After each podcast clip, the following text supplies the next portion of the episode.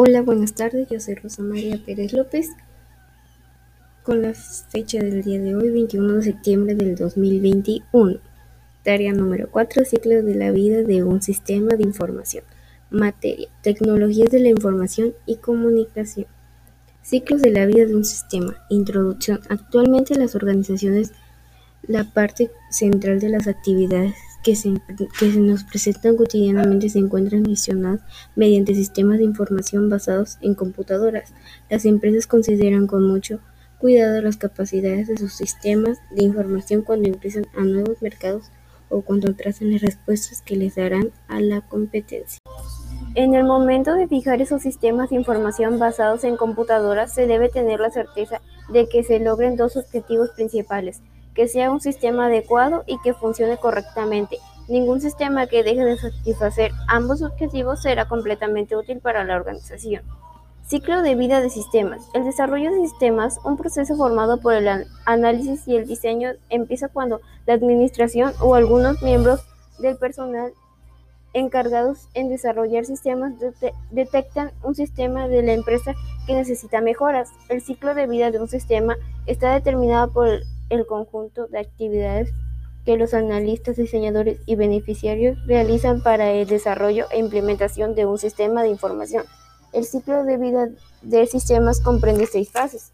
Número 1. Investigación preliminar. La necesidad de recibir ayuda de un sistema de información puede surgir por diversas razones, sin importar cuáles sean estas. El proceso se inicia siempre con la petición de una persona. Número 2.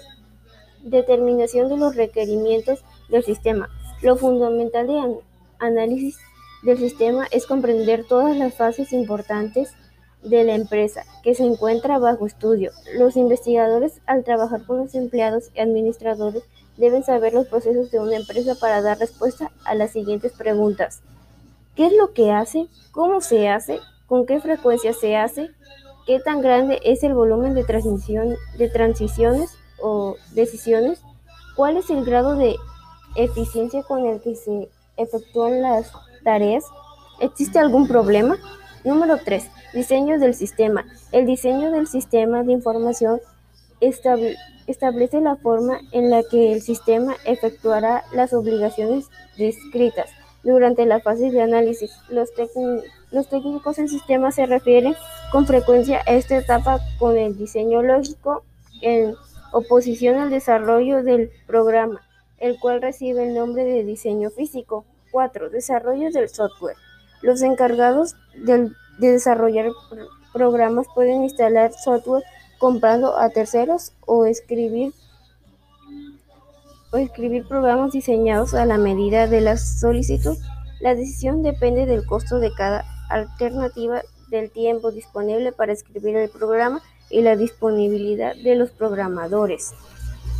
Número 5. Prueba del sistema. Consiste en probar el sistema de manera experimental para comprobar si el software no tiene fallas, es decir, si trata de que el sistema llegue a funcionar de acuerdo con las especificaciones en la forma en que los usuarios esperan que lo haga.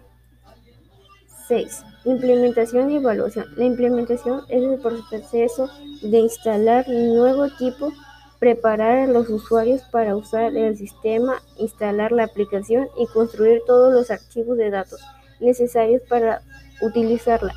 Cuando se ha, instalado estas aplicaciones se emplea durante muchos años, dado que las organizaciones y los usuarios cambian con el paso del tiempo. Es necesario evaluar el sistema periódicamente. Bueno, esto ha sido todo por el episodio de hoy sobre el ciclo de vida de un sistema de información.